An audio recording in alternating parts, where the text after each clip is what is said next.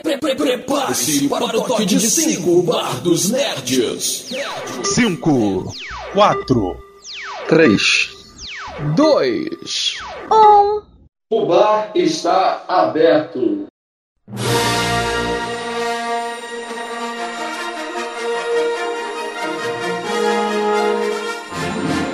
Boa noite, pessoal. Eu sou o Gabriel Mulder e estamos hoje aqui continuando o especial Star Wars do Bar dos Nerds. E comigo aqui hoje se juntam o Jota e também o nosso grande especialista, o Jair. Diz aí, Jota, tudo bem com você? Fala aí, pessoal. Muito bem, tudo muito bem aqui na ansiedade, super ansioso para quarta-feira que é pré-estreia de Star Wars e acho que vai ser um final épico para a saga, assim nós esperamos, né? Então vamos lá, vamos falar de Star Wars. Boa. E aí, Jair, seja muito bem-vindo novamente. Obrigado pela sua presença aqui. Como é que você tá, cara? Cara, é uma ansiedade louca. Boa noite para quem tá ouvindo agora. Bom dia, boa tarde para quem não, não vai, para quem vai ouvir gravado isso daqui depois. Eu tô numa ansiedade maluca. Já tô com o meu cosplay de Kylo Ren pronto para ir lá na sessão da meia-noite 1 da quarta para quinta-feira. Cosplay de Kylo Ren. Você vai de qual cosplay? cara, então, é, eu sempre quis muito ir para o cinema de Jedi, cara, mas nunca tive oportunidade. Infelizmente, ainda não vai ser nessa trilogia. Na, na última, no último filme eu fui de Darth Vader. É, foi muito maneiro, tirei foto com muita gente, mas nessa eu acho que vou na social, vou estar lá com a minha esposa e tal, parada mais família, então vou ficar mais com ela mesmo. Uhum, beleza. Mas sem dúvida nenhuma, o clima de pré-estreia é outro bem diferente, né? Puta, cara, o clima de pré-estreia é uma coisa assim sensacional. Eu fui na pré-estreia do episódio 3, lá em 2005, achei o ingresso esses dias aqui. Até postei lá no Instagram do Jedi Center. E é uma coisa, eu tô levando a namorada, ela vai de pessoa normal e eu vou de Kylo Ren. Tu assiste onde, ô Jair? E eu tô indo em Campinas, eu sou de Americana, interior de São Paulo, mas eu vou no Iguatemi em Campinas lá. Certo, e Campinas também é, é, forte aí o, o movimento Star Wars? Cara, eu perdi um pouco o contato porque, não sei se você tá sabendo, o Gabriel sabe, eu voltei pro Brasil faz três semanas, eu tava morando fora do país. Então eu acabei perdendo o contato. Minha, mas quando eu fui lá em, em 2015 foi muito legal, tinha realmente bastante gente é, fazendo cosplay, eu não tava com, com cosplay. E quem tiver ouvindo que for de Campinas, vai, quiser ir de cosplay, vamos lá, vamos fazer festa lá. Vamos se divertir, que nada melhor do que se divertir com Star Wars. Show. Boa, boa.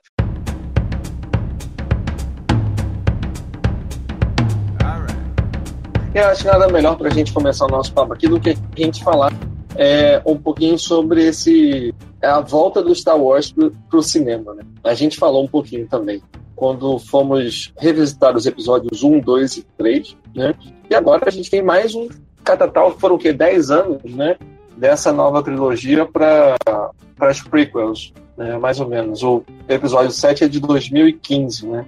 É, e eu queria saber assim de vocês como é que foi, como é que vocês, o que vocês se lembram na verdade, né, de como foi a chegada até o ouvido de vocês de que teríamos mais filmes de Star Wars no, uh, no cinema, é, o que é que o que é que estava acontecendo nesse momento no fandom de, uh, de Star Wars. Quer começar, Jair? Pode ser. Cara, eu tava. Foi um dia assim, do nada, ninguém tava esperando. Para quem já ouviu do episódio 1, 2 e 3, sabe que eu sou do Jedi Center. E o Jedi Center é um site que já tem quase 20 anos de história, a gente já passou dos 15 e eu já perdi a conta. Quem conta é o Marcelo, que é, que é o outro administrador lá. E a gente tava, 2012, ali, outubro, não tinha, não tinha nada acontecendo. Tinha The Clone Wars, tava, tinha acabado a quinta temporada, não tava realmente nada novo passando uh, naquela época, e o fandom em geral é, é desenho, a pessoa, o pessoal não dá muita atenção. É muito boa a série, mas o pessoal não dá tanta atenção quanto uma série live action. Só ver o que aconteceu com o Baby Yoda na internet agora. é. E aí, no 30 de outubro de 2012, veio a bomba, né?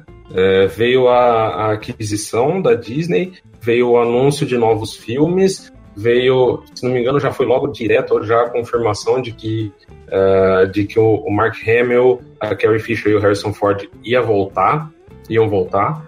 E ninguém tava esperando, não tinha boato, não tinha nada. Foi só aquela bomba assim, jogou. E na verdade o fandom tava tão quieto que explodiu de novo E eu acho que hoje não tem, não tem época melhor para ser fã de Star Wars. Desses mais de 20 anos que eu sou fã da saga, não tem época melhor do que a época atual. Uhum. Muito bem. E Jota, como é que foi isso para você nessa época?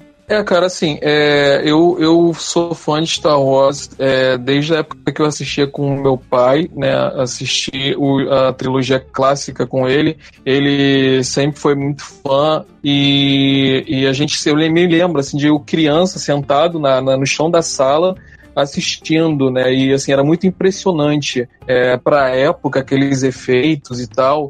Era, era, muito empolgante. Aquilo me, me mexeu muito comigo e me fez, me fez eu me tornar fã de ficção científica até hoje. Hoje eu, eu, eu tenho um livro publicado de ficção científica, então assim, é, eu escrevo muito sobre ficção científica e muito por causa de, de Star Wars. E quando veio essa notícia de que ia ser lançada a trilogia, cara, a gente ficou muito empolgado, a galera que curtia, que eu conheço, ficou muito empolgado. A gente ficou naquela expectativa, né, de acompanhando cada notícia que vinha. E aí quando veio, a gente foi na pré-estreia, fui com a galera que também era super fã. E, assim, a gente vai falar um pouco sobre a recepção, né, de uma parte negativa, de uma parte positiva, vamos tentar discutir isso um pouco, mas da minha parte eu fiquei muito empolgado e estou até hoje e espero um final épico aí no próximo e último episódio dessa trilogia. Uhum, muito bem. Eu acho que é bacana é, ter vindo assim com um certo espaço entre, entre esses filmes, é, porque a gente viu surgindo novas gerações de fãs, né? E um ponto curioso, que indo ao cinema nesses filmes novos, eu vi a cena tipo de um é, de um garoto adolescente, deve ter sido talvez 14, 15 anos de idade, e contando assim pro amiguinho, né? Tipo, não, o, o pai do Luke era o Darth Vader. E aí, sabe, tipo, inteirando um colega que talvez o colega não tenha assistido os filmes antigos. E isso é muito, é, muito muito, muito curioso como, como acontece, né? Porque também lá no, na época do episódio 1, a gente, a gente viu novos fãs tendo essa oportunidade, né? É, que já assistiam é, o Star Wars com, com os pais e que tiveram a oportunidade de ver no cinema. Gabriel, é Oi, interessante tu falar, tu falar isso, porque é, na época que, assim, quando eu casei com a minha esposa, foi justamente entre safras, né? Foi entre o, o a, a, segunda trilogia e essa nova do cinema. Então, uhum. quando eu soube que ia sair a nova trilogia, eu coloquei ela para assistir, porque ela assim, ela não tinha, ela tinha assistido já e tal, essa coisa de você ver na televisão passando, mas nunca de sentar, se interessar pela saga em si. E aí, quando eu soube que ia sair, eu coloquei ela para assistir os filmes. E, e, e, foi muito legal porque é, é maneiro você ver a, a reação de, uma, de, um público novo, de uma pessoa nova vendo, é, desde os filmes clássicos até os atuais. E eu vi isso nela, e hoje ela é também é fã da saga. A gente foi no, no cinema comprar ingresso, já compramos uma blusa para cada Star Wars. Então, é, você vê essa geração surgindo, acho que é muito legal o Star Wars, ele quebrando barreiras de várias gerações aí e conseguindo unir a galera de ficção científica, unir essa geração nova, que é um, uma outra geração que mesmo assim mostra a mesma empolgação que a gente tinha naquela época. Eu acho isso fantástico de Star Wars. Uhum, sem dúvida nenhuma, isso foi, é, foi muito, muito legal. E é, existe esse aspecto né, da entrada da Disney, como o Jair falou, e que a gente viu uma passada um pouco de comando né, do, é, passada de comando do, do George Lucas por J.J. Abrams. Eu, é, o que, que isso significa assim para os fãs? De sai o George Lucas o e entra uma nova, ficando uma nova como grande nome dessa trilogia, Cara, principalmente depois é... que ele resolveu voltar para fazer o, o episódio 9.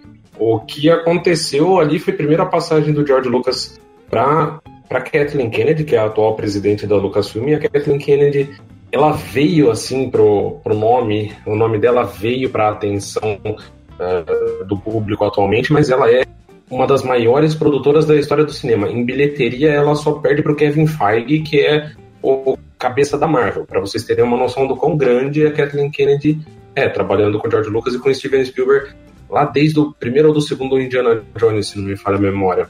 Em e aí ela chamou o J.J. Abrams para tomar conta disso. Na verdade, teve Uh, num primeiro momento foi o George Lucas junto com o Michael Arndt, que foi, uh, foi roteirista do Toy Story 3, por exemplo, que começaram a fazer os tratamentos, e o George Lucas se afastou da, da produção do episódio 7. em algum ponto entre final de 2012 e início de 2013. E no início de 2013, o J.J. Abrams ele aceitou. Primeiramente, a gente sabe que ele para Kathleen Kennedy, e o próprio J.J. Abrams falou em algumas entrevistas que ele chegou em casa e a mulher dele falou: Não, mas isso daí é o, é o sonho da tua vida, por que, que você não vai fazer isso aí?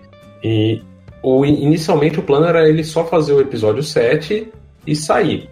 Porém, uh, ele foi obrigado a voltar. Obrigado não, né? Ele aceitou voltar para o episódio 9, depois que o Colin Trevorrow, que, for, que é hoje quem está cuidando da trilogia, da franquia Jurassic World, acabou sendo demitido do episódio 9. E o J.J. Abrams, que chegou primeiro com a missão de é, meio que renascer Star Wars, né, que estava adormecido para o grande público, e de, principalmente nos Estados Unidos, acabar com o gosto agridoce das prequels, embora vocês ouviram todos o que eu acho das o que eu acho das prequels, que eu acho elas excelentes, eu adoro elas de paixão, amo elas de paixão, adoro assistir, principalmente o episódio 1 e o episódio 3.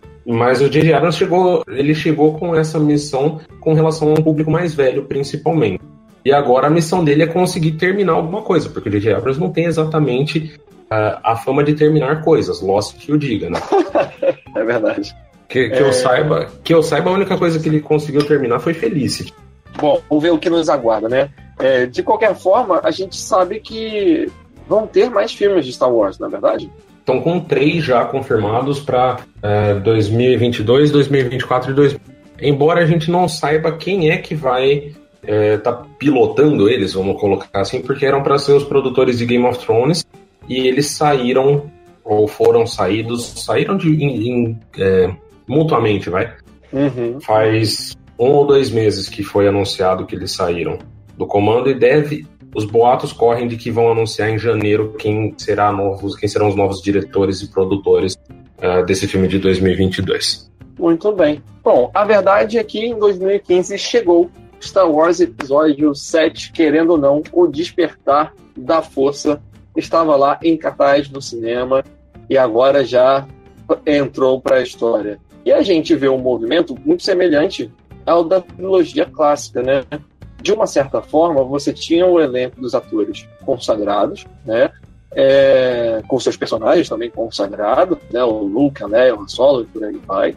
Mas você tem também uma aposta em personagens novos, como é o caso da protagonista, a Rey, ao lado do Uh, do fim. O que, que, vocês acharam desses personagens novos? Vocês têm alguma coisa para é, falar deles? Assim, o que, que chamou a atenção? O que, que foi legal? O que, que vocês podem me dizer aí deles? Então, foi uma surpresa porque é, eles trouxeram personagens para a dianteira de, dessa, dessa saga é, atores que não eram muito conhecidos, né? Atores que não, não lá tinham lá tanta fama. Mas se você for analisar, Star Wars faz isso desde o começo, porque é, o, o, alguns atores que começaram lá na, na, na, na, trilogia original, eles também não eram tão famosos antes de fazer Star Wars. Então isso não é, é algo de você estranhar ou de você classificar por isso. E, e, são atores muito bons. É, é, a Daisy Ridley, ela é excelente e ela é super carismática. Eu acho que o carisma é o ponto principal de Star Wars. Desde a primeira trilogia, ela sempre trouxe atores muito carismáticos para interpretar personagens muito carismáticos. E ela é extremamente carismática. O John Boyega, que também faz o Finn, ele é um outro ator também muito carismático. E esse trio que fecha com o, com o Paul, que é o Oscar, o Oscar Isaac, ele também é um excelente ator, também muito carismático. Então, assim, a gente fechou um trio muito bom e eu acho que eles têm força para tiveram força para levar muito bem essa saga. A gente teve alguns probleminhas que a gente vai comentar, mas eu acho que não se deve de forma alguma a atuação deles, que para mim foi excepcional. Quer completar, Jair? Cara, e na verdade esse Puta, fugiu a palavra que o Jota acabou de falar, velho. Nossa senhora. Eu já tinha visto em spoilers um em spoilers, um ano antes, arte do filme daquela cena do sabre de luz voando na direção da Daisy Ridley. E os caras são tão bons, eles, o carisma deles, que eu passei o filme inteiro sem lembrar que eu já tinha visto aquilo. E eu gritei no cinema a hora que o sabre voou na mão dela. Porque eu não tava esperando. Tão, tão dentro do filme que eu tava. E isso se deve muito. O filme é bom, a direção é excelente, os efeitos são maravilhosos, mas se a Daisy e o John não funcionassem, eles funcionam tão bem. Teve uma entrevista do J.J. Abrams, acho que pro Collider, se não me falha a memória, nessa última semana agora que passou, dele falando que a, a química dele estava melhor fora das gravações do que durante. E aí ele voltou para mexer no roteiro para que a relação entre os dois personagens fosse um pouco mais parecida com a relação da Daisy com o John no backstage. Então Olha, foi algo que os isso. atores trouxeram para o filme que você vê a parte também colaborativa de você criar qualquer tipo de arte que não seja de uma pessoa só. Não é só o diretor, não é só o roteirista. Os atores trouxeram uma química nova e os roteiristas foram lá e adaptaram o filme para aquela, aquela química dos dois, que é muito boa. Hum, é, e tem, outra, e tem é, é outra coisa também, só para complementar, que funciona muito porque eles são muito fãs do, do, de Star Wars.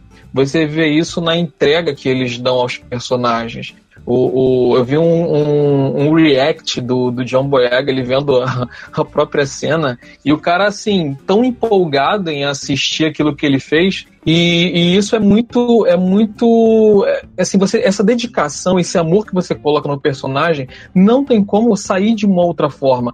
E você vê isso na atuação dele, você vê que ele vai além do que é exigido. Tem uma cena que eu gosto muito dele, e é no episódio, é, no episódio 7, quando eles pegam lá a, a eu esqueci o nome dela, aquela capitã, a Fátima. Isso. E aí eh, eles estão lá interrogando ela, querendo que ela faça o que eles querem para poder desativar o escudo. E aí o, o, tom de voz que ele faz, que, ele, que quando ele tá falando com ela, que é tipo uma vingancinha dele. Você vê assim, que, que é uma dedicação mesmo do personagem ali. Então, se você vê que essa entrega, ela transforma um personagem que poderia ser algo simples num personagem muito maior do que ele realmente foi escrito. E isso é muito legal de se ver. É, o John ele é fã que ele tem é, uma coleção de, de, bonecos autografados, ele tem um autografado dele mesmo, ele autografou para boneco. E ele, e ele levou bonecos pro Harrison Ford, pro Mark Hamill e pra Carrie Fisher autografarem. Uhum, muito bom. Tá vendo? É, muito legal. Isso é bem bacana do, é, desses atores, atores novos que eles estão chegando, é que os Star Wars já tem um nome muito grande, né? E você tem, então, essa geração de atores que cresceram assistindo Star Wars, eles conseguem se identificar instantaneamente com aquele universo, né? E acho que quando você tem um carinho enorme assim por trás da tela, fica evidente depois na tela também, né? Então, e, e, e é... assistindo, é fácil também se identificar né, com esses personagens novos. E é, é, é a, ainda vai além disso, o, o, Gabriel. É você entender a grandeza do que você está fazendo, sabe? Uhum. Não é qualquer filme, não é um filme que nasceu aqui. É um filme que vem de gerações. Você entende o peso que ele tem é, para o cinema, o peso que ele tem para mais de uma geração. É, e você entender isso, você se dedicar a isso, vai além do, do salário que você recebe, entendeu? E você vê isso estampado na tela. Uhum, é verdade. É, e desses personagens novos que vieram nesses dois filmes, vocês têm algum que é o preferido de vocês ou algum que chama muito a atenção? Cara, assim, eu sou suspeito de falar que eu faço cosplay do Kylo Ren. Sim. Mas em. Putz, é, é, difícil, porque cada hora eu penso. Eu penso na Rey. A Rey no episódio 7 ela é sensacional. E todo o arco dela com o Luke no episódio 8 é uma coisa uma coisa linda. As cenas dela com o Kylo Ren no episódio 8 são, são o que carrega o filme. Se aquelas cenas não ficassem incríveis, se não desse para acreditar que ela e o Kylo Ren, e a gente trazendo o Adam Driver, que é um puta de um ator, que é um cara que, se tudo der certo, ele vai ter uma carreira fantástica pela frente. Se não fosse a atuação dos dois ali, não ia dar para acreditar em quase nada de, de Os Últimos Jedi. Então, a Rey, eu, eu, acabo sendo fã de Jedi em geral, mas a Rey é uma das minhas favoritas. Eu, eu gostaria que o Paul tivesse um pouquinho mais espaço agora no episódio 9, porque ele só foi realmente ter espaço no episódio 8, e não foi uma trama que todo mundo gostou. Eu gosto muito da trama dele, mas não é todo mundo que gosta da trama do Paul no episódio 8. Hum. É, eu, eu, gostei, eu gosto muito dessa frase que o Jair falou, é, que eu sou fã de, dos Jedi de uma forma geral, porque assim, eu, eu sou muito isso, sabe? Eu, eu, eu, eu me identifico muito com, uh, com o código Jedi Né? Tanto que, assim, uma das coisas que mais me entristeceu foi aquele, é, entre aspas, fim dos Jedi que, ele é, que, que o J.J. Abrams apresentou, que eu entendi ali dentro da história, mas, assim, eu, eu, fiquei muito triste, muito comovido, porque eu sempre fui muito fã do Código Jedi. Mas, falando sobre os personagens, então, assim, é, a Rey, eu sou super fã uh, da tanto da, da atriz quanto da personagem que ela interpreta, eu acho que existe uma verdade muito grande naquela personagem.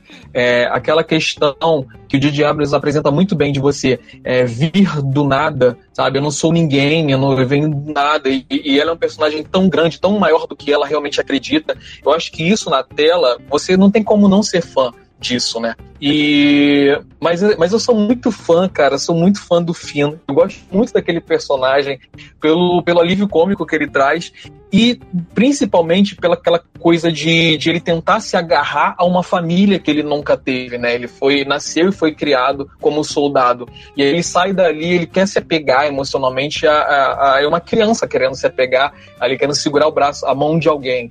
E eu gosto muito dele, da relação que ele tem com o Paul. É... Mas é um personagem que eu gosto muito, que eu quero muito ver também um crescimento dentro da, da saga. Eu espero que o próximo episódio traga um crescimento também para ele como personagem. Uhum. Pois é, eu sou. Eu gosto bastante também de toda a história do, é, dos Jedi. Gosto muito da, é, da Rey nesse, nesse filme também. Mas eu destaco aqui o, o Kylo Ren, além do que o Jair falou, né? Muito pela atuação do Adam Driver, sabe? Eu acho que ele manda muito bem no, uh, no papel de Kylo Ren. E tem uma coisa que é muito legal. Porque você vê o Kylo Ren sempre ali em conflito, né? Se, é, como se ele não tivesse totalmente no lado sombrio da força, né? Como se ele não tivesse um pezinho ali no lado da luz. É, e você vê como que ele se é, tem um desequilíbrio emocional mesmo para tentar conseguir é, colocar em foco o que ele quer, né? E a gente vê em diversas cenas o que a gente só consegue descrever como pirraça. A atuação dele é fantástica nesse sentido, porque, é, bom, quem tem filho pequeno sabe disso, né? Eu tenho um filho que está com dois anos e dez meses, então a gente vê logo, quando ele está com sono, começa a jogar os brinquedos longe, fica mais choroso, qualquer coisa incomoda, fica fazendo a chamada pirraça, né? E você vê ali o Kylo Ren fazendo exatamente isso, né? Quando ele encontra um desafio ali é, que é, tira um pouco o equilíbrio dele, nossa, você vê ele quebrando tudo. E tem algumas cenas até de alívio cômico também, né? Dos Stormtroopers é, chegando quando ele tá quebrando alguma coisa e saindo de fininho, o que é, o que é bem bacana, né? É, Olha, diga. Eu, eu queria só falar sobre. Eu, eu não queria decepcionar é, o nosso convidado, mas uma das coisas que eu mais detestei na, no episódio 7 foi justamente o Kylo Ren, cara. Porque, assim, é a reclamação que, que vocês já ouviram, já cansaram de ouvir, mas que eu também me, desagra também me desagradou muito. O Adam Driver, ele, era um, ele é um excelente ator. É um ator que eu não, não conheci o trabalho dele antes, mas depois eu vi outros trabalhos como Infiltrados na Clã, é, o último filme que saiu agora na Netflix, História de um, de um Casamento, também ele tá muito bem no filme, é um ótimo ator, mas eu acho que o, o personagem que escreveram para ele, é, a gente estava esperando um peso muito maior nos, nos Sith. E ele é o que, como o Gabriel descreveu, é uma criança mimada que o treinamento incompleto tem muito mais poder do que ele do que ele utiliza e do que ele do que a personalidade dele cabe ali. E eu não gostei da, da, desse personagem. Eu achei que ele tinha que ter um crescimento muito maior, pelo menos no episódio 8, que eu ainda não vi, mas eu espero que ele venha como um Sith poderoso que realmente dê. É, é, calma aí, 8 ou 9? Vamos, vamos afirmar o número aí. Eu não vi no 8, eu espero, eu espero que no 9 ele venha ah, com ah, tá. ele como esse Sith, como esse Sith poderoso que eu acho que a saga precisa. Hum. É, Cara. só fazer um recorte aí, porque eu não, não comparei o Kylo Ren com uma criança mimada. Né? Mas a questão é exatamente dele não conseguir é, é, compreender não, exatamente tá os errada. sentimentos dele. Eu também acho que não tá errada, não. A comparação não tá errada. Eu não. O, o Jota achou que ele ia me decepcionar, ele não, ele não me decepcionou. É, Ufa. O que. Porque, não, porque na verdade essa, essa é uma reclamação de muita gente que veio com essa. É, na verdade, eu e você estávamos conversando um pouco sobre expectativas antes de gravar, Gabriel, antes do Jota chegar. E uhum o Jota mesmo falou, ele chegou com uma expectativa é, mais Darth Vader e Darth Maul ali do que um, um cara com um treinamento incompleto, completamente é, completamente descontrolado, em conflito. Porque o Vader a gente vê muito pouco do conflito dele e ele é um cara que ele é extremamente controlado no, quando a gente vê ele na trilogia clássica. A gente nunca viu, na verdade, o Vader uh, os primeiros anos do Vader. Então eu imagino que o Vader. Eh, não existem muitas histórias ainda, mas o Vader, logo depois do episódio 3, ele não tem como ser o Vader é, calculista do episódio 4 e 5. Não tem como ele ser aquele, aquele adolescente. É, mim, não mimado, mas aquele adolescente birrento que ele era no episódio 2 e 3 e de repente botou uma, uma armadura de, de suporte de vida e de repente ele virou o cara do episódio 4 e 5. Você tem 19 anos ali que o Vader evoluiu muito. E a gente tá pegando o Kylo Ren num outro momento, que é o momento onde ele tá começando a jornada dele ali. Então eu, eu, penso, eu penso muito que o Kylo Ren seja, nesse ponto, o que o Anakin era pouco depois, o que o Vader era pouco depois do episódio 3. É, eu concordo, concordo com isso, né? Dá pra ver algumas coisas no comportamento é, parecidas com o do, o do Anakin, ainda mesmo ali no, é, no episódio 3, né? Que segue como se fosse uma, uma birra, que segue como se fosse uma, uma pirraça. E eu acho que tem a ver, é, essa é a minha leitura, né? Exatamente com o pedido do lado, do lado sombrio da força, né? Porque é, a gente vê na, nas na, nos episódios 1, 2 e 3 muito daquilo, né? De que essa parte mais emocional, mais descontrolada, estaria ligada a esse lado sombrio da força. Então, o Kylo Ren, ele tá ali, é, quando ele se vê em conflito e não consegue entender o que se passa dentro dele, a única coisa que sai é através do lado sombrio da força, é através dessa, dessa espécie de, é, de birra, né? Então, há também a questão do crescimento do, uh, do personagem, talvez da imaturidade realmente. Vamos ver como que ele e vai aparecer agora, né? No próximo filme. E eu acho, na verdade, uma sacada sensacional, tanto do, dos três roteiristas, né? O J.J. Abrams e o Lawrence Kasdan. Por quê? The Force Awakens, bem ou mal, para positivo e para negativo, é meio que um soft reboot né? Uhum. A gente já comentou um pouco de que ele tenha os mesmos, as mesmas batidas de roteiro, os mesmos pontos de roteiro do, do episódio 4. Você consegue resumir os dois filmes de maneira muito. apesar dos detalhes serem completamente diferentes. É, como que você traz Star Wars de volta? Tem toda a iconografia do cara mascarado, faz meio que um, que um soft reboot sem repetir Vader e sem repetir Darth Maul. Você traz e você, você traz o fã para dentro do filme. O Kylo Ren, ele é um fanboy do Vader. Ele, ele é um fanboy do Vader. Ele é um moleque que tá fazendo cosplay de Darth Vader com uma máscara. É uma, é uma sacada de roteiro que eu acho sensacional.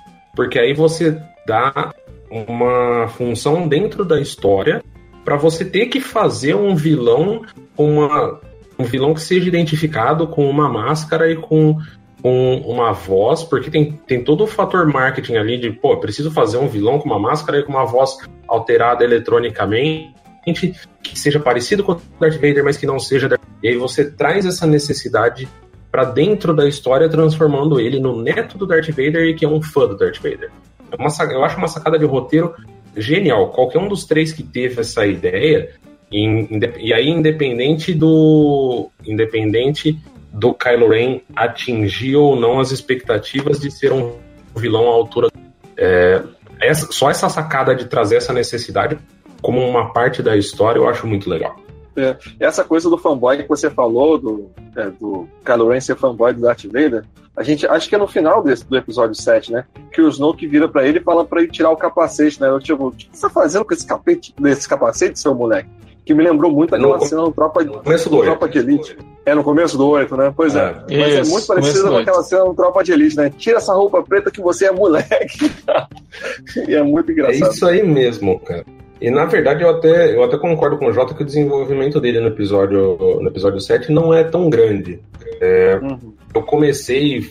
Eu comecei o cosplay de Kylo Ren mais é, antes do filme, porque eu comprei o sabre de luz do Kylo Ren que era novidade, né, na, na Comic Con de 2015, duas semanas antes do filme. E aí eu já tinha o sabre, eu falei, eu vou fazer o cosplay. Só que eu realmente gosto muito do personagem. Eu passei. É, é, eu acho que o personagem no episódio 8 ele cresce. Ele passa a ser. Ele deixa de ser no episódio 8 vilão e ele passa a ser o quarto protagonista. Uhum. A, a, ponto de você ter. É, é de você criar muito mais até depois do o, o chip do a Babi estava até comentando aqui no chat agora de pouco. Então, é, nessa... acho que tem uma certa evolução dele passar um dos protagonistas da trilogia e não só o vilão, mas isso muito devido ao episódio. É, é essa cena que o, que o Gabriel mencionou, é, o, eu não sei se, se essa cena já era originalmente depois que eu re, revi, eu fiquei pensando se essa cena em que eu digo que o Gabriel disse entre si, essa conversa do, do Kylo Ren com o Snoke. É, eu não sei se essa cena ela foi inclusa depois das reclamações do primeiro episódio se realmente já estava planejado isso. Porque, o, inclusive, o, nessa conversa, o, o Snoke fala: Você é uma criança mimada. Ele fala isso para ele, uma coisa que os fãs estavam dizendo quando assistiram o episódio 7.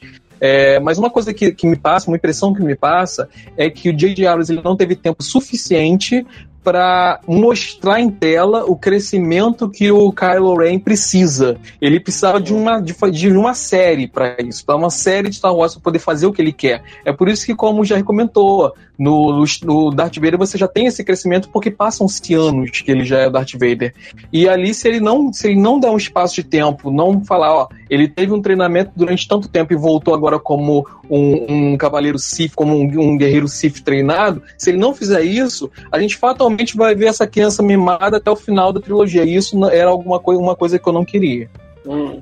Beleza, pessoal, mas olha só, a gente tá falando a beça aqui do Kylo Ren, só que a gente tem que dar destaque também a, talvez a grande protagonista do, do filme, a Rey, como Jedi e como a primeira Jedi feminina de destaque, pelo menos no, no cinema, né?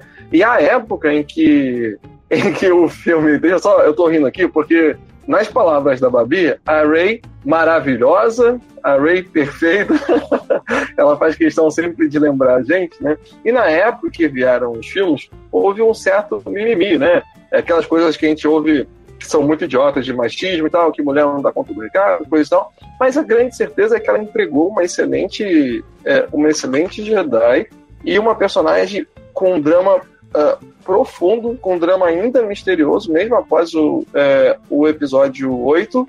É, como é que vocês viram ela, assim, esse destaque dela, esse protagonismo dela pro, pro filme? A gente tem que lembrar que Star Wars tem sempre, é, não é bem uma tradição, mas um costume de escrever papéis femininos fortes, né? Escreverem sempre papéis para mulheres fortes. A gente tem sempre a Leia ali na trilogia clássica, e nas prequels a gente tinha a Amidala também. É, como é que vocês veem aí a Ray, uh, digamos assim, é, pegando o papel dessa da mulher forte dessa nova trilogia? Como eu estava falando mais cedo, eu tinha visto aquela arte lá de que a Ray ia pegar o sabre de luz e eu tinha esquecido completamente Thank the Lord, Thank the Force que eu tinha que eu tinha esquecido completamente e o marketing todo do filme foi realmente jogado todo pro fim. Todos os posters do filme na época, hoje você pega o DVD, tá Ray lá com sabre de luz no DVD. Mas na época, se você pegar o pôster teatral mesmo, e todos os TV spots, trailers e tudo mostram o fim com o sabre de luz. Então se vendeu o fim como, como um Jedi, e tem até gente que ainda acredita que ele vai virar Jedi, eu não acredito muito, mas pode ser, quem sabe. Ah, tomara que não e aí, quando ela chegou como, como a protagonista, o protagonismo dela cresceu muito também no episódio 8, porque no episódio 7 você pode falar que tanto a Ray quanto o Finn são co-protagonistas. O Finn passa no episódio 8 a ser praticamente um é, figurante de luxo, né? É muito mais focado na Ray eu acho que isso é muito fruto da época em que a gente está vivendo, né? Esse girl power e tal. E, e, a gente comentou que Star Wars sempre trouxe uma figura feminina forte. Mas não com tanta tanto holofote em cima como tá trazendo agora. E eu, mais uma vez, acho que isso é reflexo do que uh, as pessoas querem, né? Principalmente as mulheres. A gente está vivendo nessa era de girl power, então é, a Ray ela traz essa, essa personagem é, poderosa. Tem uma coisa no episódio 7 que eu, que eu gosto bastante, que isso fica muito caracterizado, né? A Ray ela é uma personagem que não é, é ela tem uma certa fragilidade ali, principalmente em questões relacionadas à família dela, mas ela não é uma mulher frágil no, no, no dia a dia, em tomar decisões e até em lutar. É, a primeira cena que o Finn encontra ela, que ela tá sendo lá no episódio 7, que ela tá sendo atacada pelos caras que querem pegar o BB-8, ele vai correndo para tentar salvar ela, e quando ele chega perto dela, ela já derrubou todos os caras. E aí, quando ela, quando ela tá sendo atacada pelas naves, ele pega a mão dela e sai correndo, ela fala, por que você tá segurando minha mão? Solta minha mão. Então, assim, ela é uma personagem que ela tem a, tem a, a força dela, e isso, e o mais interessante, isso fica muito natural na forma de atuação, não fica aquela coisa forçada de ela tentar é, é, é, se colocar como uma girl power. Isso é feito naturalmente, o roteiro é muito bem conduzido para isso, ela trata isso de uma forma natural, e eu acho que a gente tem uma personagem forte, uma personagem que representa as mulheres muito bem e de uma forma interessante, da forma que eu gosto. Eu queria dar um crédito aqui pra Babi, porque, como eu falei mais cedo, faz três semanas que eu voltei pro Brasil, então eu tô tendo um certo problema com, com a língua portuguesa às vezes. Então é coadjuvante, tá? Não é figurante de luxo que eu queria falar. muito bem, muito bem. É... Bom, a gente também não pode deixar de falar nesse filme uma tragédia que acontece ao longo da história, né? A gente tem a morte de um grande personagem do, é, do Star Wars e que com certeza foi, foi um baque e que a gente falou em algum momento, em algum outro momento aqui sobre, sobre como que a gente lida com spoiler, eu não sei se foi em algum programa ou se foi nos bastidores, e essa morte foi responsável por eu bloquear uma pessoa no Facebook. Porque alguém me deu esse spoiler. Tu tomou esse spoiler? Tomei esse spoiler. De graça. é por isso que eu assisto pra estreia, cara. Eu tô falando Exatamente. com você. Cara, olha, é, é, o seguinte: você sabe faz quanto tempo que eu já não estou entrando na internet? Ah. Desde o começo da semana, porque teve um estagiário da Disney que fez o favor de liberar a trilha sonora de, ah. do episódio 9 e aí ele escreveu, na imagem tava lá, faixa 1, faixa 2, faixa 3. Aí você baixava a MP3, tava o título, todas ali. Ah. E quem já viu o título de trilha sonora, o que que acontece? É um tique do roteiro, né? Uhum. Então aí foi a hora que eu falei, não, para, chega, acabou a internet, esquece, pelo amor de Deus, não dá não. Pois é, cara. Então, esse é o problema das redes sociais, né? A gente tá muito bem lá e de repente bebê Yoda na sua cara. Problema que você não assistiu. e aí a gente tem no Star Wars episódio 7, então, a morte do Han Solo. E aí? Como que vocês se sentiram? Vocês choraram também? Não. Sabe por que não?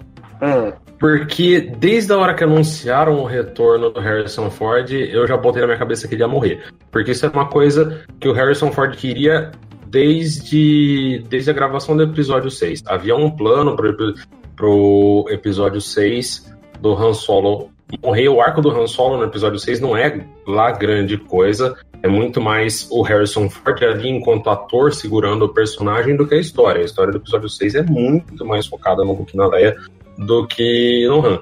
E ele defendia que o Han tinha que morrer para uh, ter uma morte heróica para fazer alguma coisa. E o George Lucas não queria isso. Uhum. E o Harrison Ford sempre foi um cara que ele nunca curtiu muito Star Wars. Ele sempre foi muito mais fã do, do Indiana Jones. Ele sempre deixou isso muito claro. Então, quando ele voltou, eu já pensei: um, bolso cheio, foram cerca de 25 milhões de dólares ali só pro Harrison Ford. 2 milhões, se não me engano, 2 milhões pro Mark Hamill e 2 milhões pra Carrie Fisher pro episódio Caramba. 7. É, e 25 pro Harrison Ford. Mas aí eu falei, não, ele vai voltar pro 7 e ele vai querer que matem ele pra, tipo, para acabar ali. Fora o que ele ganhou, fora o que ele ganhou de indenização do acidente, né? É, isso. Para quem não sabe do que, que a gente está falando, não sei se o Jota lembra disso, teve algum momento em 2013 ou 2014, durante as gravações do episódio 7, que caiu uma porta da Millennium Falcon em cima do tornozelo do Harrison Ford.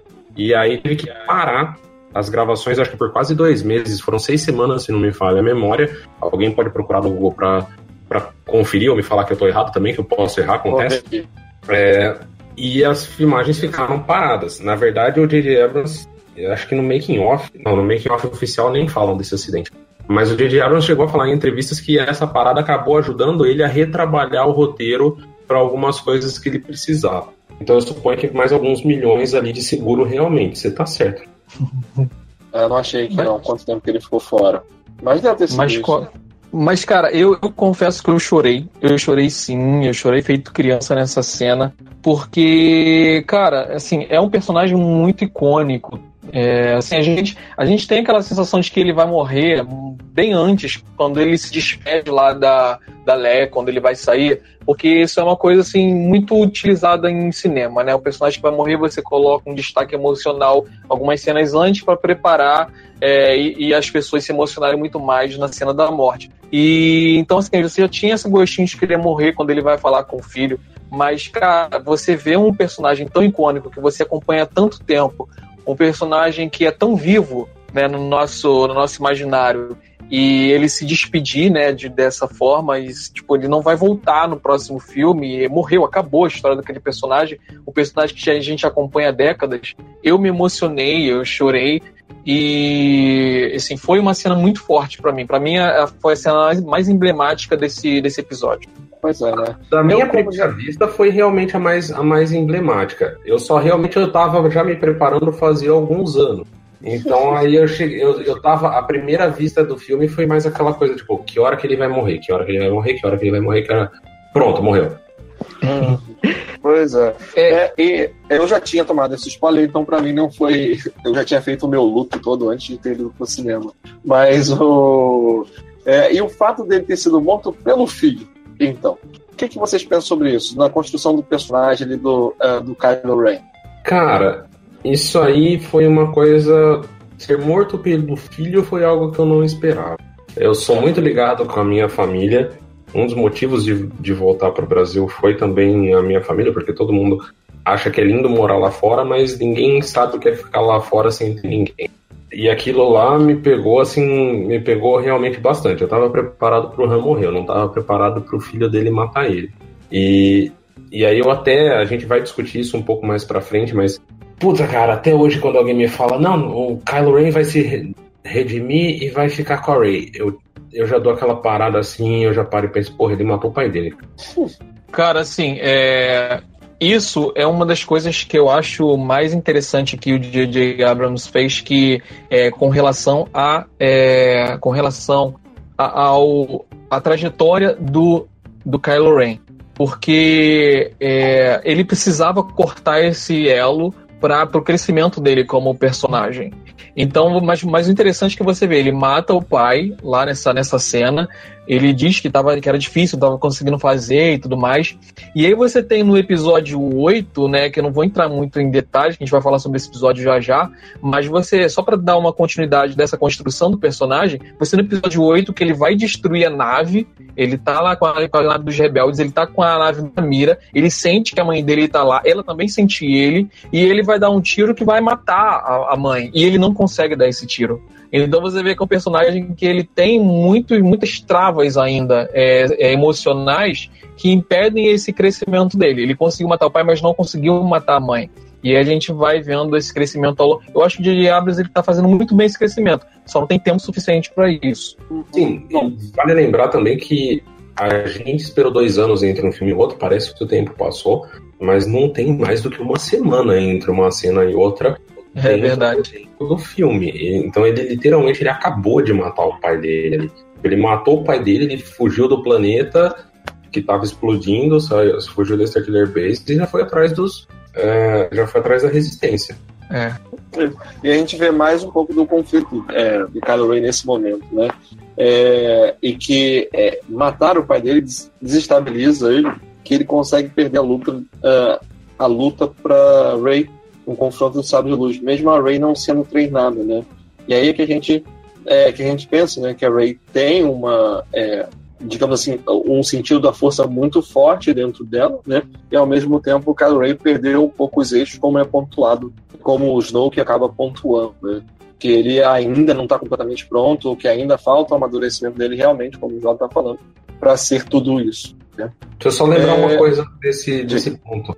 O pouco antes dessa batalha, o Chewie dá um tiro no Kylo Ren e, e aquela arma do Chewie não é fraca. Sim, eles reforçam Kylo muito isso ao longo do filme, né? Que o Han Solo pega algumas vezes a arma do Chewbacca pra, pra disparar, né? Exatamente, o Kylo Ren ele começa sangrando e dá pra você ver até que ele, é, ele tem aquela coisa meio primal dele, que ele dá porrada nele mesmo, ele dá soco nele mesmo num lugar que tá doendo para ver se dá uma, sei lá, uma estancada ali, ou se ele consegue deixar aquilo lá de lado, mas tá atrapalhando ele também. Hum, sabe como eu vi essa cena, o, o, o Jair? Não sei nem se, se tem algum fundamento, mas eu vi isso, né? Assim, eu, eu tive essa impressão. Porque ah, o lado negro ele é guiado através, ele é guiado pelo, pelos sentimentos é, mais fortes, as emoções mais fortes e a dor é um dos fatores que aumenta a força do lado negro. Então imagine, eu vi essa cena como se ele estivesse querendo causar dor em si próprio, para que isso aumentasse a raiva dele e para que ele ficasse mais forte ali. Olha, cara, eu nunca, nunca tinha pensado nisso. Você tá, você tá me levantando uma coisa aí que eu realmente nunca tinha nunca tinha pensado dessa maneira. Eu sempre olhei como. Faz algum sentido, né? Faz. Faz. Eu acho. Eu vou ter que ver o que, que vai acontecer a próxima vez que eu assistir o filme, como vai ser a minha reação. Porque agora, agora você mexeu um pouco na, na, no meu entendimento. Eu Olha sempre... aí, pegando, pegando o convidado desprevenido, muito bem. Não, Mas vou falar uma é coisa para vocês. É, mas vou falar uma coisa para vocês. Essa é uma das cenas que mais me incomodou no cinema, porque por mais que a que a Ray, ela, ela, que a Ray, ela tivesse, ela fosse assim poderosa, mesmo sem saber, mas cara, ela nunca usou um, um sabre, como o próprio Snoke fala. Cara, ela nunca usou um sabre e ela consegue lutar contra ele de igual para igual, mesmo que o treinamento dele não tivesse terminado, mas ele ainda teve algum treinamento. Mas a resposta e, e, no filme. Pois é, aí eu fiquei pensando numa coisa que aconteceu antes. O Snoke fala para ele para trazer ela pro lado negro. Então eu fico imaginando que naquela luta ela não tivesse, ele não estivesse tentando ferir ela, hein? Ele estivesse tentando trazê-la pro lado negro e por isso ele não estava conseguindo superar. Talvez, mas o Jair pode explicar se tem alguma outra explicação. Hein? Tem isso, né? Porque você tem, na verdade, aquele é, o momento logo antes dela lembrar da força, tem o um momento dele falando que ele pode ensinar ela. Então ele realmente não estava ali tentando matar ela, ele estava tentando trazer ela para ensinar, para ensinar ela. Isso é, isso realmente é, é uma coisa bastante, bastante clara. Mas eu gosto de lembrar de uma cena que a gente já falou aqui, dela lutando e se defendendo sozinha em Jakku contra dois uhum. caras. Então não é como uhum. se ela não tivesse acostumada a ter que se defender de caras mais fortes, tentando se aproveitar dela. Verdade. Ela, ela é uma pessoa cuja arma de escolha dela é um bastão. Eu, aliás, eu fiquei muito chateado, inclusive, quando não botaram um sabre de luz duplo para ela agora nos trailers do episódio 9. Quer dizer, com exceção daquela cena do sabre de luz vermelho, né? Aí eu fiquei feliz. Mas é, ela é uma pessoa que está acostumada a lutar com, com um bastão, e se você parar para pensar, um sabre de luz, como ele corta de todo lado, ele tá mais por um bastão de beisebol, que, que além de tudo corta a pessoa do meio, do que por uma espada. Uhum. Então, ela, ela é a pessoa que. Ela é uma pessoa que ela está acostumada a lutar na rua contra um cara machucado que acabou. É, que está completamente desnorteado. Ele já é normalmente desnorteado, mas ele acabou de matar o pai dele tá machucado e não tá tentando matar ela. É verdade. Faz Beleza. É, vamos, vamos seguir. Tem mais uma coisa que vocês acham que a gente deve falar sobre o episódio 7? Porque a gente já, já se estendeu bastante e a gente tinha uma meta de tentar gravar em uma hora. Mas, pela paixão, acho que é difícil, né? A gente conseguir resumir muitas coisas e também com filmes tão interessantes. Agora a gente dobra a meta, Gabriel. Quando a gente atingir a meta, nós dobramos a meta. Quando a gente atingir a meta, nós dobramos a meta. Esse é o caminho, né? Bom, a, Cara, podemos é, pular é... pro, pro episódio 8? Como é que vocês estão aí? Eu, eu só queria destacar dois, alguns pontos é, negativos para mim desse filme, desse episódio, é que, primeiro, é que a gente chegou a falar sobre isso, mas é a, é a repetição das coisas. Eu acho que entre a, a entre as homenagens e referências, eu acho que o J.J. Abrams se perdeu porque parece que ele não teve medo de fazer alguma coisa diferente. Porque mais uma vez ali você teve a Estrela da Morte, só que muito mais ampliada. Mais uma vez você teve os segredos da, da, da solução, da resolução da saga sendo colocados num droid sendo enviado. Então você teve muita repetição do que a gente já viu. Isso é uma coisa que me incomodou muito. Para mim, isso foi os pontos negativos da, da trama. Por outro lado, os pontos positivos, para mim, um deles foi você pegar, é, pegar protagonistas que antes eram só muito, muito secundários, mas terciários, como os Stormtroopers, por exemplo, e você transformar eles em personagens antagonistas, personagens fortes. Eu acho que isso de Diablo está fazendo muito bem. Para mim, isso é um acerto muito grande da franquia. Hum, beleza. Jair, quer concluir? Não, eu posso aumentar a lista. Por exemplo, a protagonista vindo um planeta desértico. É. Uhum. É... Tem uma parte. Hoje aí, tem uma parte, né, que no episódio. No começo do episódio 8, que aí ela fala é, pro, pro Luke, ele fala, quem é você? De onde você é? Ah, de lugar nenhum. Ele fala, ninguém é de lugar nenhum. Ela fala, ele é, você é de lugar nenhum. é, então. É, e você tem, obviamente, o fato de que o filme é, como a gente já acabou comentando, um, um soft reboot. Você, o filme nem te entrega qual é a relação da resistência com a República. Uhum. Hoje mesmo, durante o trabalho, eu estava explicando para uma colega de trabalho lá que ela reassistiu o episódio 7 por causa do episódio 9. E ela olhou para mim e falou: Jair, não faz sentido a existência da resistência. E, na verdade, isso daí você tem um pouco, bem pouco explicado no, no texto inicial, onde só fala que a resistência é liderada pela General Leia com o apoio da República, mas a gente só vê os cinco planetas da capital da República serem destruídas sendo destruído, mas a gente não vê essa relação. E você tem uma cena deletada, eu não lembro se ela foi para DVD ou Blu-ray, tá? Uh, que uma das meninas que morre ali no planeta Rosnian Prime, que é, que é a capital da República nesse ponto, ela é enviada pela Leia para tentar convencer o Senado de que existe, de que existe um risco. Porque nesse ponto a Primeira Ordem ela não é mais, ela não é, ela não é, ela é vista pela galáxia como um grupo, como a gente olha para grupos de neonazistas, entendeu? Fazendo bagunça é, e sendo extremistas, mas sem, sem grande poder de fogo. E essa era a visão que a República tinha. E aí a Leia foi lá e fez uma célula paramilitar separada, que é a resistência. E ela tem a ajuda de algumas pessoas dentro da República, nem é um apoio aberto da República. Bom, muito bom, muito bom esse adendo. Uhum. Isso não é, isso não é algo que fica explicado no filme, porque por N motivos o J.J. Abrams decidiu remover essa, essa cena ela viria antes da primeira aparição da Leia, que é uma é a aparição no momento em que ela encontra o Han Solo.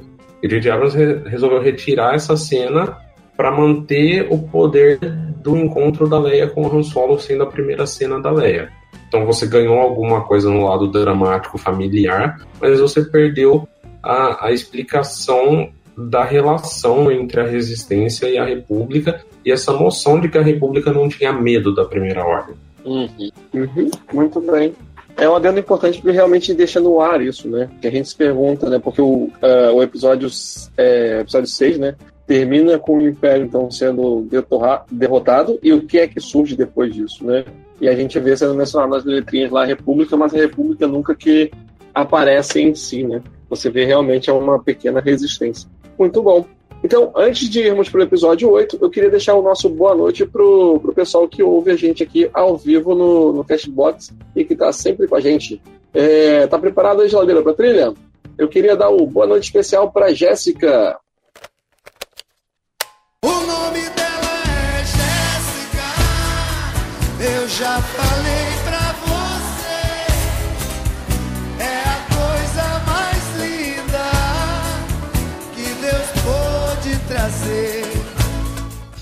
Muito bem. E teve também por aqui o nosso grande amigo Ângelo.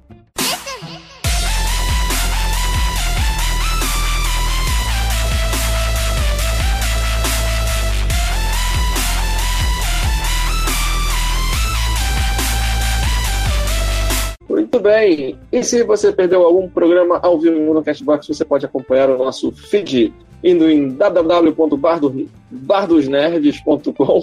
Um, temos mais algum recado, geladeira, pra dar? Olha o jabá. Você curte o Bar dos Nerds? Que tal se tornar nosso padrinho? Agora nós temos uma caixinha e a partir de um real, que nem dói no seu bolso, você ajuda a manter o bar aberto. Basta acessar padrim.com.br barra Bar dos Nerds, repetindo padrim com M de Maria.com.br barra Bar dos Nerds e você escolhe o valor e joga as moedinhas pro nosso barman. Então, galera, acesse agora e seja um padrinho do bar você também. É isso aí, galera. Olha o jabá. Muito bem, então vamos lá para o nosso episódio 8. É, bom, vai ser muito difícil a gente falar rápido sobre esse episódio, porque esse episódio tem um contexto é, emocional muito significativo, não é? Me lembre aí na, na cronologia, do, é, acho que foi enquanto eles estavam gravando, a gente teve a morte de uma atriz que é muito importante para uh, a saga, né? Tivemos a morte da Carrie Fisher. Foi isso mesmo?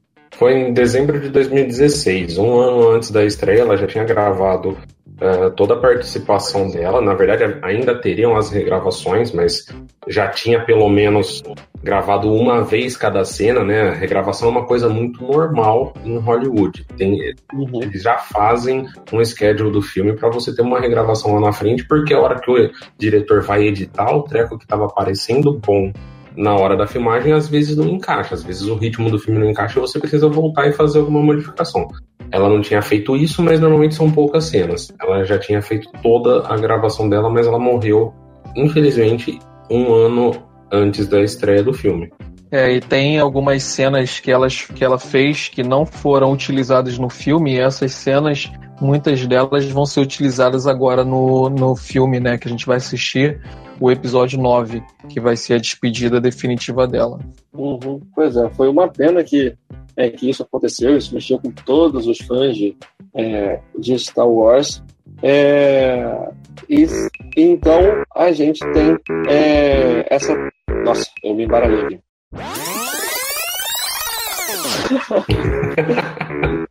Tivemos esse infeliz acontecimento, né? Tivemos esse infeliz acontecimento então, já a estreia do filme é marcada exatamente por isso, né? De como é que tá o filme, como é que foi isso, como é que, como é que aconteceu. E a gente tem também uma aparição maior, porque no episódio 7 foi apenas uma pequena cena né, do Luke Skywalker. Temos o encontro, então, da, da Rey no treinamento. temos o encontro da Rey no treinamento. No treinamento com o Luke Skywalker. E aí? É, o Luke Skywalker ele aparece bem diferente do que muita gente imaginava ou que muita gente esperava. O que, que vocês acharam do Luke aposentado? Cara, o Luke aposentado é uma coisa assim. Eu acho sensacional todo o arco dele no filme. Eu consigo entender absolutamente. Tenho certeza que alguém vai parar de ouvir o podcast nesse exato momento porque eu falei que eu acho sensacional. Mas tudo bem, não tem problema. Se a pessoa continuou com a gente, ela vai escutar falando que eu consigo entender. Eu sou uma pessoa que leu todo o universo expandido pós-retorno de Jedi, ainda antes do reboot da Disney. E lá você tem aquele, aquele look ultra, hiper, mega poderoso, mas ele não é um look infalível no, no antigo universo expandido. Na verdade, o que ele perdeu de Padawan, de aprendiz, pro lado sombrio, não tá. Inclusive, sobrinho dele, no caso, o Jason, né, não o Ben Solo.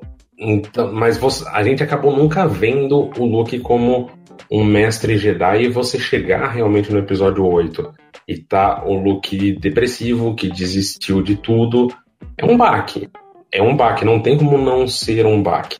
E muita gente das pessoas que não gosta acaba culpando muito o Ryan Johnson. Eu vou jogar a culpa no J.J. Abrams. Quem inventou que o Luke tinha abandonado tudo foi o J.J. Abrams junto com o Lawrence Kasdan junto com Michael Arndt, que eles escreveram no roteiro do episódio 7 que o Luke jogou tudo pro que o Luke abandonou tudo. O Han Solo fala isso dentro da Millennium Falcon no episódio 7. E aí sobrou a batata doce pro Ryan Johnson de ter que explicar por que, que isso aconteceu. E aí a explicação que ele encontrou foi que o Luke se sentiu culpado por tudo o que aconteceu e que ele começou a analisar a história dos Jedi. Ele até conta uma parte da história das prequels no episódio 8, falando que foram os Jedi que não que deixaram Darth Sidious transformar a República em Império, que foram os Jedi que treinaram é, Darth Vader. Ele chega a uma conclusão bastante lógica se você fosse um morador da galáxia que os Jedi precisam, né, dar uma sumida. Uhum. Porque se eu morasse numa galáxia onde um grupo de monges, de vez em quando um fica maluco e resolve matar a galáxia inteira, eu não ia ser muito fã deles, não. É verdade. É, a, a gente não pode esquecer que antes do Luke é, se, se retirar, né, e, e se, e se tornar aquele, aquele nome de, nômade obscuro e, e recluso, ele tentou fazer uma diferença. O, o, que, o, que, o que Star Wars não mostra em tela. Ele tentou treinar outros Jedi, ele tentou manter os Jedi vivos. É, e ele mais uma vez se decepcionou com o que aconteceu com o próprio sobrinho dele. E aquilo foi algo forte demais para ele. E, e também, assim, eu não acho nenhum absurdo que ele fez. Porque se a gente é, voltar um pouco no tempo, o próprio Yoda e o próprio Obi-Wan também tiveram aquele momento que eles falaram: não, agora é hora da gente se retirar, porque ou a gente faz isso ou o negócio vai ficar pior. E eles ficaram décadas escondidos, sem lutar, é, sem empunhar o sabre, sem lutar contra os Sith, que ficaram lá reclusos também. Então eu acho que o, o Luke ele entendeu que aquele era o momento dele se retirar. Eu acho que ele entendeu, como o Jair falou muito bem, que os Jedi eles eram responsáveis por tudo que está acontecendo, remontando toda a história que a gente tem. Eu também dou razão a isso.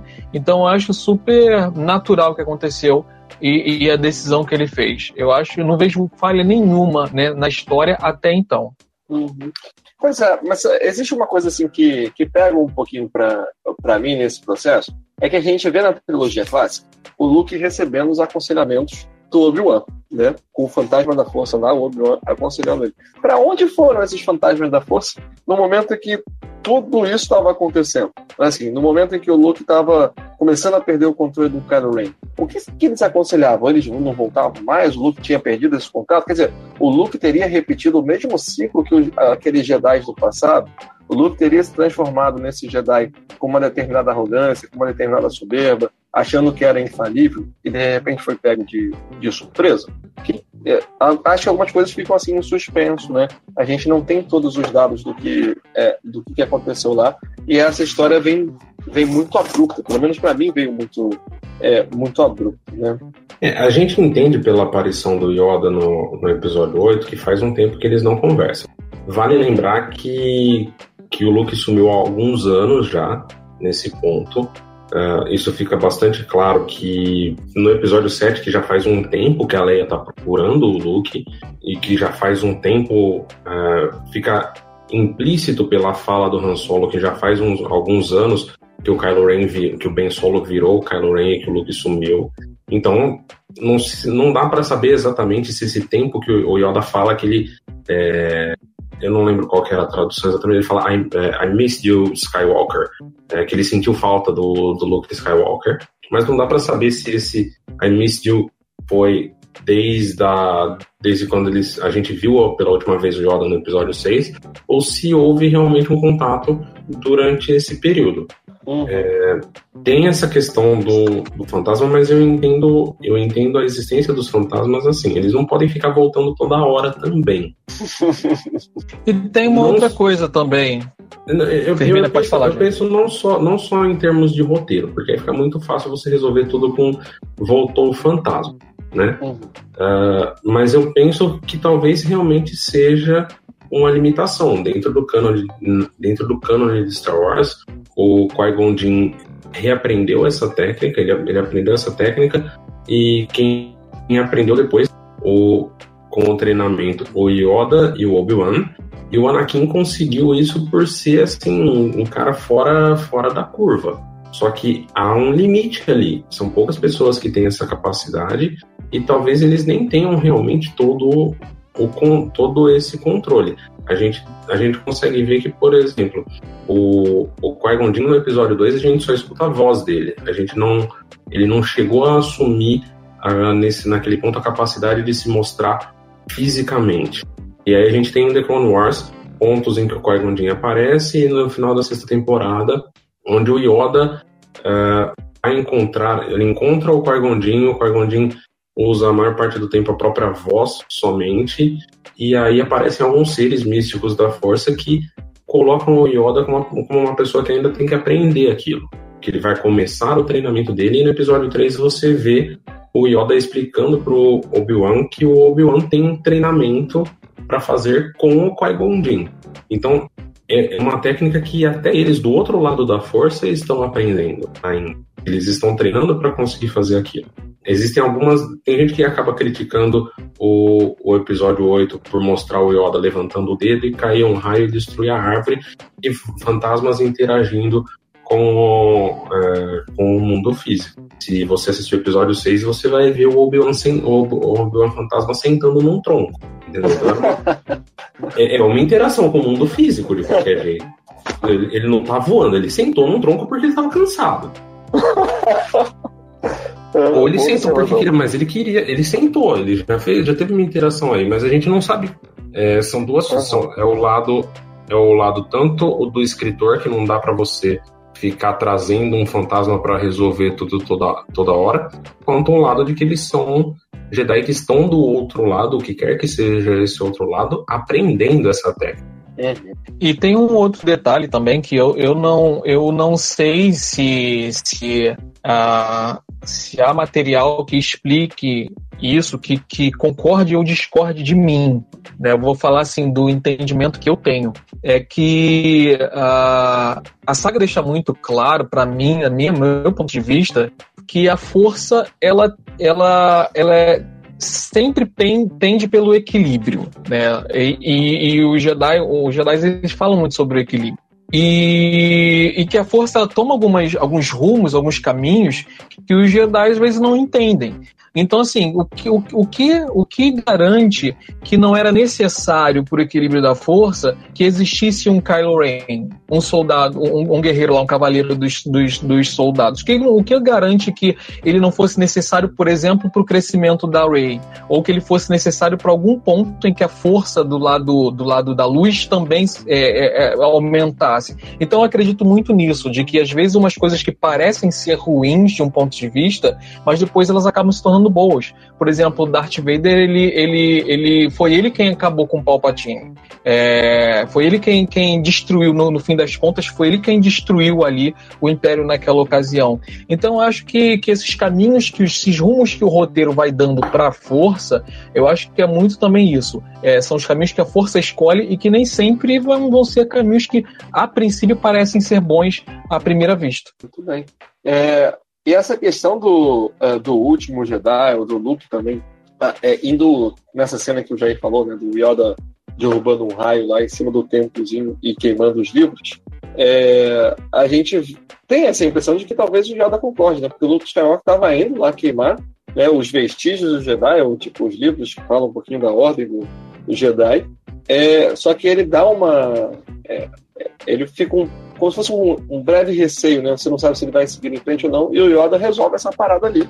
Desce o raio e queima tudo. É mais ou menos por aí, né? O Yoda concorda com o Luke. Então, eu vou falar que você não prestou atenção. Ah, diga. Os livros não estão na árvore, cara. Ah, tá. Depois a gente vê dentro da é, Falcon. Né? Depois né? aparece na nave. Aí fica fácil pro Yoda queimar, né, velho? a, a, a Ray já, já, roubou os livros, aí tá queimando só uma árvore que já tá morta. Mas, Mas tem o fator que você fala assim do, do, do Yoda provavelmente ver com mais facilidade do que o Luke, afinal o Yoda tem 900, ela vai pedrada de anos, que você precisa ter uma mudança, não adianta mais ficar com aquela mesma uh, com aquela mesma ordem Jedi engessada das prequels. Talvez o Luke tenha ficado, e a gente não consegue saber isso, talvez o Luke tenha ficado muito focado em reconstruir a Ordem Jedi como ela era uhum. e repetir os erros. E justamente você tendo uma pessoa que não teve tanto treinamento, que não teve tanto acesso na, na Rey, ela vai voltar a talvez ser o que era a Ordem Jedi no início, quando os primeiros Jedi descobriram a força, por exemplo. Algo um pouco mais puro e com menos vício.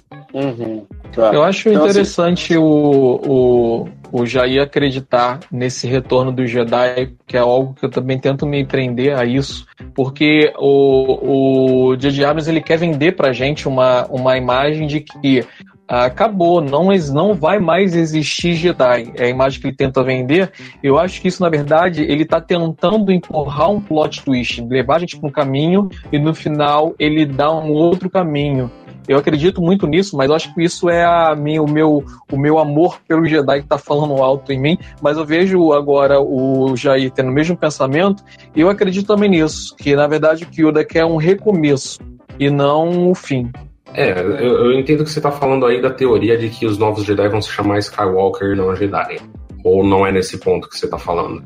Não, eu tava falando mesmo do, do fim mesmo do Jedi, de não ter mais Jedi, não existir mais esse grupo e que o que, que transformaria em algo novo.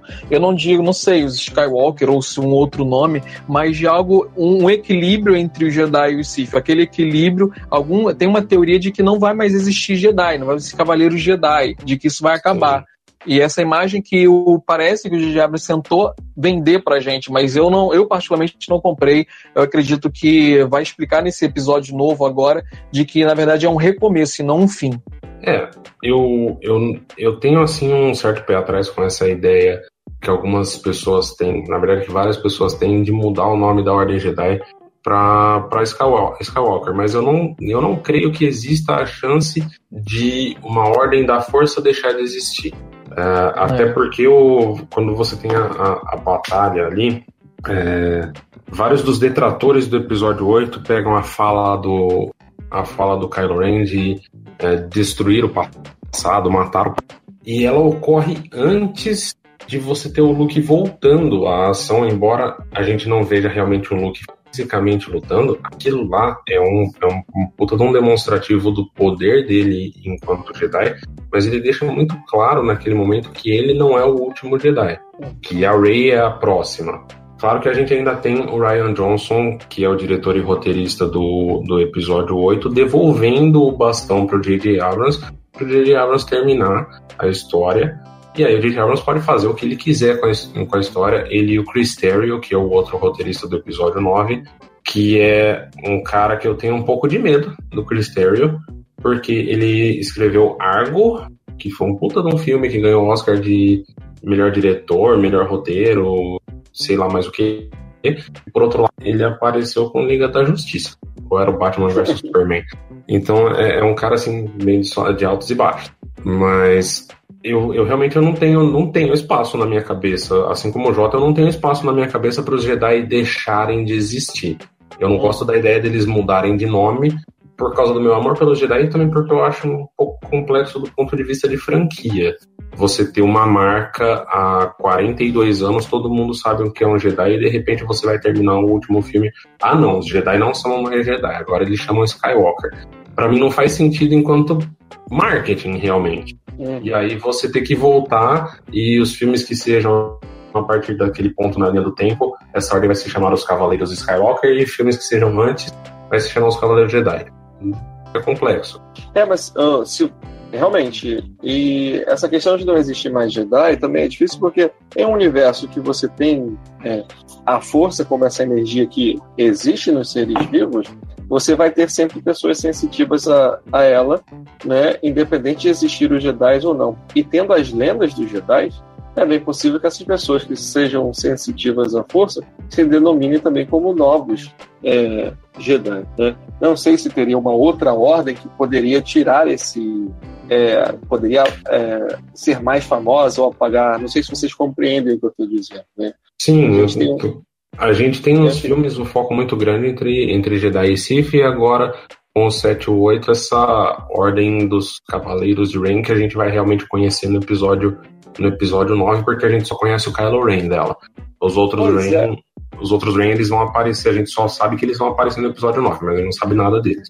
Uhum. Pois é, foi muito bom é. assim, você trazer isso ao, ao assunto, né?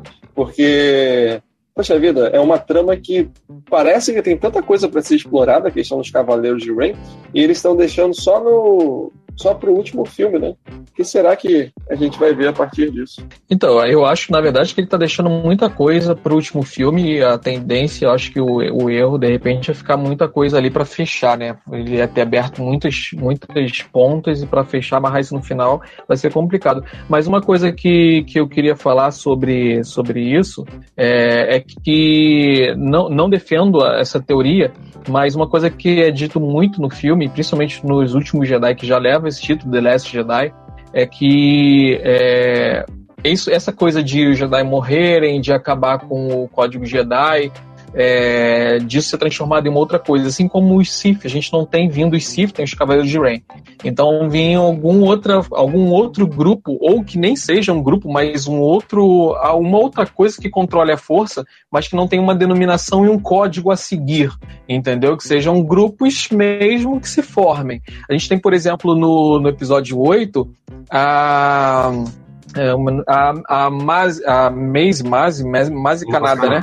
Mais canadense, que ela utiliza claramente a força, mas ela diz: Eu não sou uma Jedi. Mas ela utiliza claramente a força. Então, talvez uma ideia é que surjam pessoas que saibam, consigam utilizar a força, mas sem seguir código de honra e por isso não são Jedi. Elas simplesmente são grupos que utilizam a força. É, você tem um pouco disso em, em The Clone Wars. Tem uh, as Night Sisters, que são as, as bruxas de Datomir, ou, ou Irmãs da Noite, dependendo como, como você queira chamar, que elas são uma ordem de bruxas do, do lado negro, elas usam o lado negro como se fossem como se fosse magia e não como se fosse é, não, como, não da maneira como os Jedi e os Sith usam. Elas têm um tratamento todo todo diferente da força apesar de ser a força. E você tem outras ordens que aparecem pelo universo expandido. Não existe Jedi cinza. Vamos deixar uma coisa muito clara: não existe ordem dos Jedi cinza. Não adianta vir me encher o saco que existe, não tem, tá? Até para todo mundo que tá ouvindo. Então, aí é o segundo ponto que a galera vai desligar, vai desligar o podcast. Mas não existe. Isso daí era uma coisa de um RPG de fã que começou lá na década de 90, não existe código dos Grey Jedi nem, nem nada.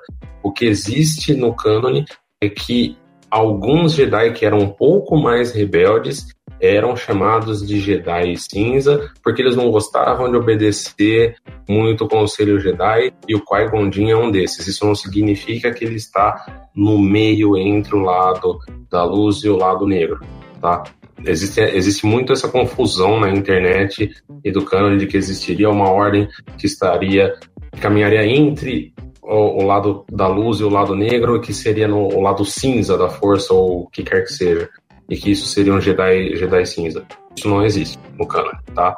Beleza, falou especialmente. Pode ser, pode ser, pode ser que o J.J. Abrams crie isso agora, use essa ideia. Nada impede, mas até hoje ela não existe. Não existe essa ordem. Vamos ver. O que, que vocês têm mais como destaque aí desse do episódio 8, Os Últimos Jedi?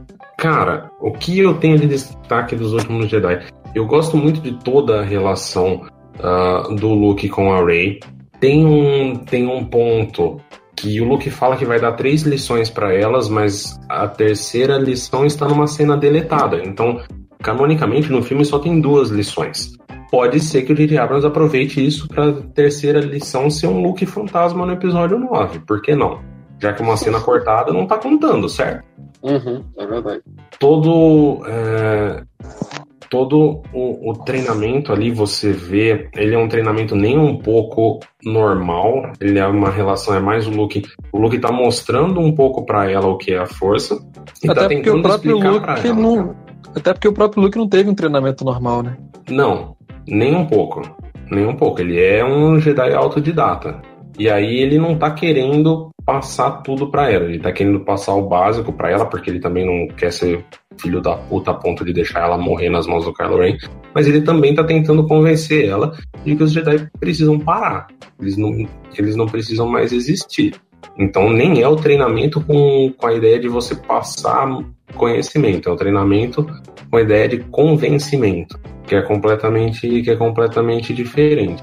É, eu e minha namorada somos depois desse filme somos loucos para ir visitar uh, Skellig Michael, que é a ilha lá na, na Escócia, onde foi todo o treinamento, onde foi todo, foram todas, quase todas aquelas cenas. Eu adoro a, aquela batalha entre o Luke e, e a Rey.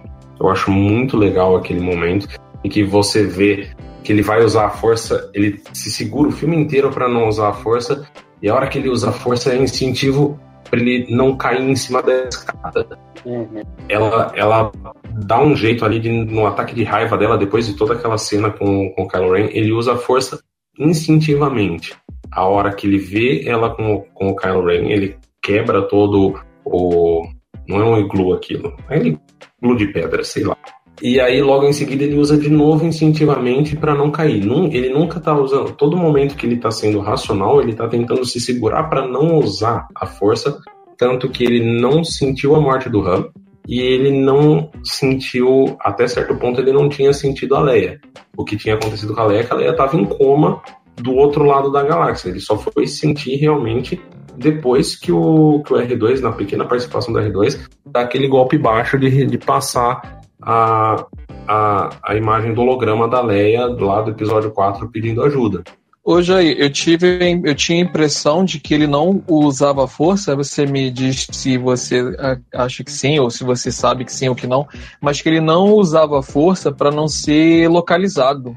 Não só. É, é mais também a ideia de realmente se cortar da força não é só não ser localizado. Ele não está ali, dentro do meu entender, ele não está ali só se, se escondendo. Ele realmente ele foi lá para morrer mesmo, para ninguém mais achar, porque ele sabe quando você está aberto para força, você tem as situações como o Anakin, por exemplo, que o Anakin sonhava, ele tinha sonhos e você não consegue controlar esse tipo de coisa.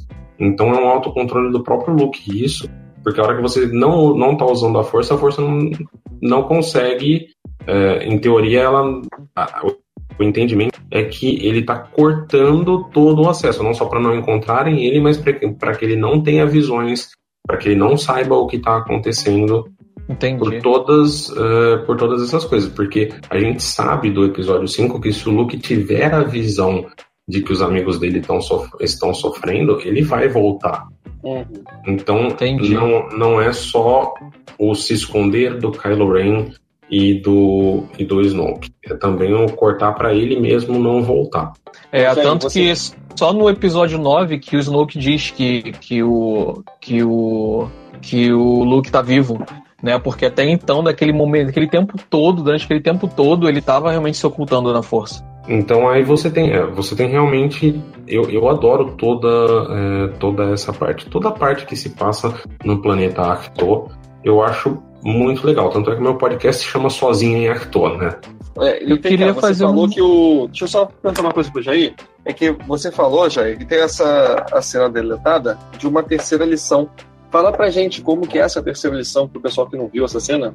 Essa terceira lição, a gente vê, a gente vê em um momento, Luke, durante o filme, na parte que foi realmente pro filme, uh, eles estão no que é o primeiro templo Jedi, e ele tá falando que os Jedi que permitiram o Darth Sidious chegar ao poder e fazer o Império, e que foi um Jedi que treinou o, o Darth Vader. O Obi-Wan deve ter ficado muito feliz de ouvir isso nesse momento. O pupilo dele botando a culpa dos problemas da galáxia nele. Mas enfim, o Luke tá lá falando e aí a cena, a, a Rey fala que ela não vai decepcionar, que o Kylo Ren decepcionou o Luke e que ela não vai decepcionar. E nesse ponto o filme corta. Vai para uma outra cena, eu não lembro de cabeça qual que é agora. E na verdade nesse momento uh, tem uma cena em que a, teria uma cena naquele mesmo lugar em que a Rey vê ao longe cena de, é, de fogo e de barcos pegando na ilha, que já tá ficando de noite. E aí o Luke fala para ela que são piratas que vêm uma vez por mês atacar aquelas é, freirinhas. Eu, eu esqueci o nome da raça, mas vem atacar aquelas freirinhas que as caretakers, que as cuidadoras que ficam ali em Actor. E a Rey sai correndo feito uma louca com o sabre de luz ligado para tentar salvar as caretakers. E a hora que ela chega, ela corta uma porta com o sabre de luz, aí ela abre ela, ela chega lá, estão as, as, feirinhas, as freirinhas com cara de peixe, o, e o Chewbacca e o R2D2 numa festa, dançando. Meio tipo Ewoks, sabe? Só que com freiras peixe. e ela fica com aquela, com aquela cara de. Né? Aquela cara de filho da puta, esse velho lazarento. Me enganou. E aí depois ela chega pra, pra, pra, tentar, pra tentar entender, ele dá risada e tal. E aí ele vai falar, olha, um Jedi tem que pensar também no que ele vai fazer. Ele não pode simplesmente partir pro ataque. Porque se eles fossem realmente piratas, você tá aqui hoje e você ia derrotar eles hoje, mas você ia estar tá aqui no próximo mês, a hora que eles voltassem com uma força maior? Não. Então, o que, que era melhor? É deixar vir uma força pequena todo mês? Ou você derrotar essa força pequena uma vez ir embora e piorar a situação para quem tá vivendo aqui. É. Alguém esqueceu de ensinar isso pro Mandaloriano. É, alguém esqueceu de ensinar isso pro Mandaloriano. Né? No caso, o Mandaloriano uma... resolveu matando todo mundo, né? É, é, mas vai voltar mais gente, né? Mas o, eu tenho uma pergunta para fazer pro, pro Jair. O Jair, no último episódio que a gente fez aqui, no último podcast sobre Star Wars, o, a gente recebeu um convidado do JediCon que ele falou pra gente que tinha uma cena deletada onde o Luke ele faz constrói o próprio sabre, que essa cena ela não entrou, tem um corte mas que o Luke, depois do treinamento, ele entra numa caverna, ele constrói o próprio sabre e depois ele aparece já com o sabre por, por a gente não entende por que, que ele já aparece com o sabre, mas que foi isso, que ele construiu o próprio sabre. Só Sim. que no episódio 8, a Mase diz que o sabre do Luke, ele antes tinha sido do pai dele. Qual é a ligação aí que eu me perdi nesse, nesse meio? É, não. Antes, o... antes do Jair responder, só uma correção. É o, o, o, quem veio foi o Mauro e ele é do Conselho Jedi, não do Jedi Con. Ah, foi mal isso, Jedi do, Conselho Jedi, foi mal. Isso. É, não, os caras do Conselho Jedi normalmente eles montam, eles fazem a Jedi Con. É, é, é eu, eu, eu que misturo. Não, tudo bem. O que ele estava se referindo é uma cena do episódio 6. Então, uh, no episódio 6, você tem no episódio 5 a luta entre o Vader e o Luke, e o Vader corta a mão do Luke, e com isso o sabre de luz antigo vai junto. Esse sabre de luz antigo perdido no episódio 5 é o mesmo sabre de luz que o Anakin usa no episódio 3 e que o Luke usa no 4, no 5 e a Rey usa no 7 e no 8. E pelos trailers usa no 9 também tá? A gente tá falando. Ele tem esse sabre, que é da família Skywalker, que vem desde lá do episódio 3. Que é o mesmo sabre que o Anakin usa na, na batalha dele contra o Obi-Wan no episódio 3, e que o Obi-Wan pega e entrega pro Luke no episódio 4. Essa cena do Luke fazendo o próprio sabre é aquele sabre verde do episódio 6. Onde você. Foi, foi uma edição. É, foi uma questão de edição ali. Por quê? É, tem a cena, o, Luke tá lutando contra o Rancor e ele tá sem o sabre de luz ali contra o Jabba. E você fica, pô, onde é que tá o sabre de luz? Onde é que tá o sabre de luz? Onde é que tá o sabre de luz? E na verdade a gente vai descobrir depois que o sabre de luz tá dentro do R2. Se você Isso. coloca antes essa cena, você entregava essa surpresa de que o, de que o sabre estava dentro do R2. Foi basicamente isso, mas essa cena da construção do sabre de luz é o sabre de luz verde, não é o sabre de luz azul que hoje é da Rey. Ah, entendi, entendi. Isso é outro e, sabre de luz. E talvez seja uma cena que a gente vai ver, não semelhante, né? Mas que a, a Rey agora tá sem sabre de luz também, né? No fim do episódio 8, ela tem o confronto lá com o Kylo Ren, que os dois puxam o sabre até que o sabre explode. E no finalzinho da Millennium Falcon ela mostra, né? O sabre de luz partido. Então, cara, um hum, eu tenho, eu tenho muito. Eu espero do fundo do coração que todos esses trailers sejam editados e que ela tenha um sabre de luz novo no filme. Porque olha. Eu quero muito que mostre ela fazendo o sabre dela. Porque, porque se você olhar nos trailers, ela tá com o mesmo sabre de luz e ele tá remendado ali no meio. Uhum. Então, sei lá, eu, eu, eu torço para que seja uma coisa tipo, é, sabe, o, o Hulk no, é. No último filme dos Avengers, que ele tava nos trailers, uhum. mas ele não tava no filme. Eu torço muito para isso. Que seja realmente é, um cortado disso. E no fim a gente Ou fala que ela... tanto. Fala. Ou que ela tente usar o sabre, remendar e não dê certo, e depois ela construa um outro. É, isso seria legal também. Ou podia mostrar construindo aquele sabre duplo vermelho, né? Do, do trailer, se aquilo lá não for uma visão. Então, é, a gente está todo momento falando do episódio 8 e pensando no que, que vai acontecer a seguir. Para a gente já ir se encaminhando para finalmente, por uma questão do nosso horário aqui, É, eu queria começando pelo Jair. É, o que, que, você acha, Jair, que tem que acontecer no próximo filme para fechar então essa saga Skywalker, né? E o que é que você acha que não deve acontecer? Meu, eu vou começar pelo que não deve acontecer. Eu tenho duas é. coisas uma eu já falei que eu não quero que troque o nome dos Jedi de jeito nenhum. Uhum. E eu não quero que o Palpatine volte em carne e osso. Eu vou dar um tiro no pé agora, porque eu tenho. Mas eu, não é o que eu queria, tá? Porque aí eu acho que acaba, é, que acaba um pouco estragando o fato do Anakin ser o escolhido e ele acabar com o Sith no episódio 6. Se o Palpatine voltar como fantasminha da força, beleza, eu não quero que ele, que ele que tenha, tipo, ressurreição ou que ele não tinha morrido, que ele não tenha morrido. Essas são as duas coisas que eu não quero.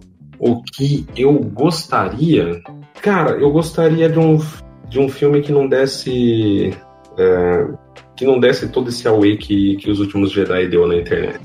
Eu gostaria que o fandom voltasse a ser uma coisa uma coisa mais unida, sabe? E que eu saísse do cinema, independente do que acontecer, e eu já tô quase começando até a aceitar Halo, quase. então o par romântico, né? Tá chipando já? Não, chipando não. Mas, mas eu já eu já eu já tô aceitando que isso pode ser o que aconteça. Uhum. Mas eu só gostaria que fosse um filme que as pessoas voltassem a curtir, que voltasse a ser aquele clima logo depois do episódio 7, que tava, vai, uns 98% da humanidade estava feliz, do que o, esse clima que ficou depois do episódio 8, que eu acho um filme sensacional, mas que tem muita gente que acha que acabou em face. Uhum, beleza. É, Jota, e você? O que, que tem que acontecer e o que, que não pode acontecer? Cara, é...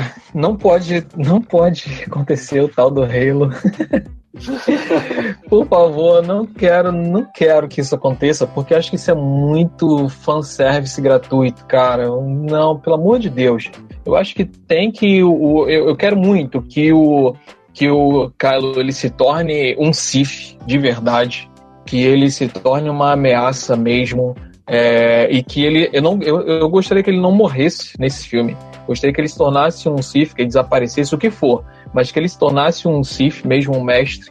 É, e queria, e sim, o Palpatine eu acho que ele vai voltar sim. É uma das coisas que ele fala no, no na, na, saga é que o mestre dele aprendeu a, a ressurreição, né? E assim que ele atrai justamente o, o, o Anakin para se tornar o, o Darth Vader.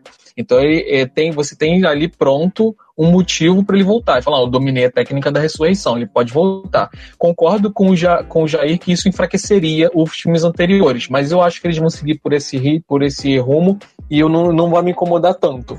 Mas uma coisa que eu queria muito, além do, do, do Carlos se tornar um Sith mesmo, de verdade, uma coisa que eu queria muito é que os Jedi retornassem, retornassem tudo como era no início, que isso fosse realmente, entre aspas, não um reboot mesmo, mas que fosse assim, o retorno para os Jedi como a gente conhece, que tivesse lá a Ordem Jedi mesmo refeita, né, que no final do filme passasse lá, sei lá, anos e mostrasse a Ordem Jedi refeita com a a, com a Rey como uma cavaleira Jedi, uma mestre, de repente, inclusive, e o seu antagonista dela, o, o Rain, e continuar essa luta aí no final, deixando em aberto para próximos episódios. Eu gostaria que seguisse esse rumo a franquia. Uhum, muito bem. Pessoal, então só para a gente terminar, eu queria deixar o meu muito obrigado a mais uma participação aí do é, do Jair. Meu muito obrigado para o Jota também por fazer companhia aqui também, entrevistando o nosso especialista. E Jair, eu queria que você deixasse então aí é, os seus contatos, o seu site, o seu podcast. Manda um recado para o pessoal. Então, o meu podcast é o Sozinho Arthur, porque eu tô sozinho em quase todos os episódios dele, né?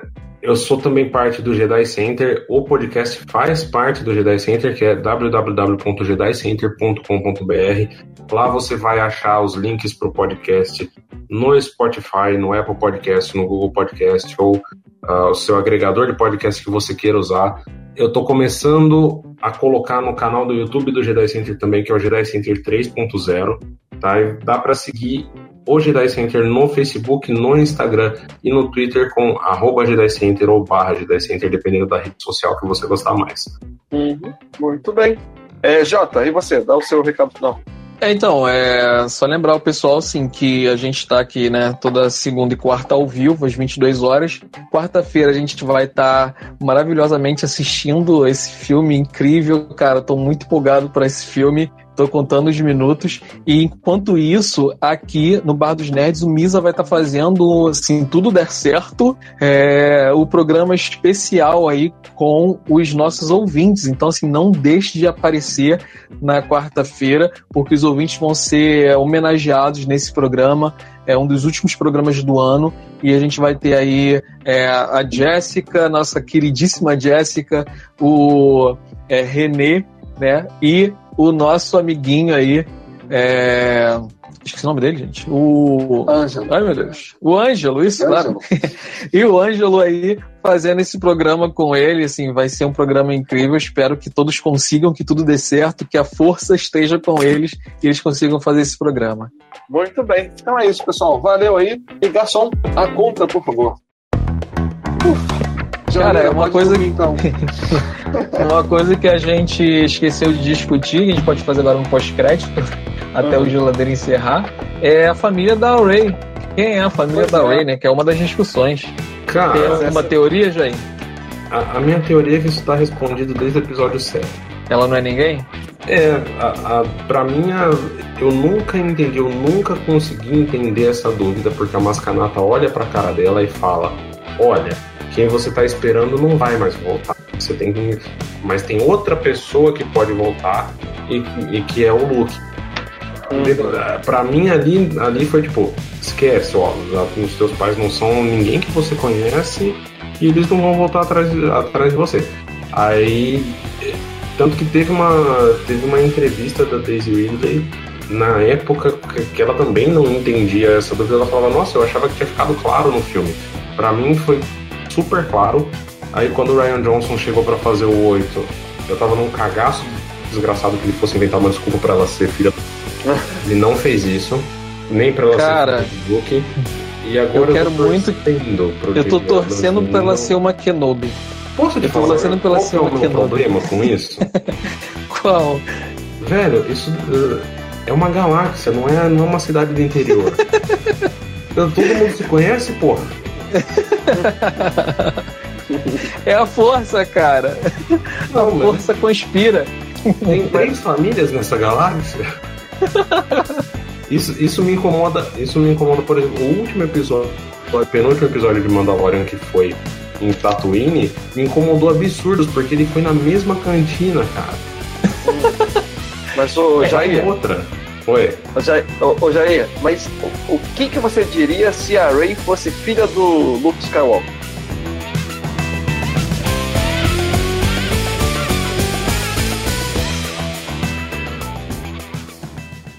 Get a whole new perspective on Ram 1500 and Ram Heavy Duty, Motor Trend's back to back Truck of the Year at the Ram Start Something New sales event. Now during Owner Appreciation Month, financing at $11,250 in total values on the 2019 Ram 1500 Classic Bighorn Crew Cab. Hurry in for great deals during the Ram Start Something New sales event. Financing for well qualified buyers through Chrysler Capital. Not all buyers will qualify. Package values based on combined value of package items. Residency restrictions apply. Take delivery from dealer stock by 2 3 2020.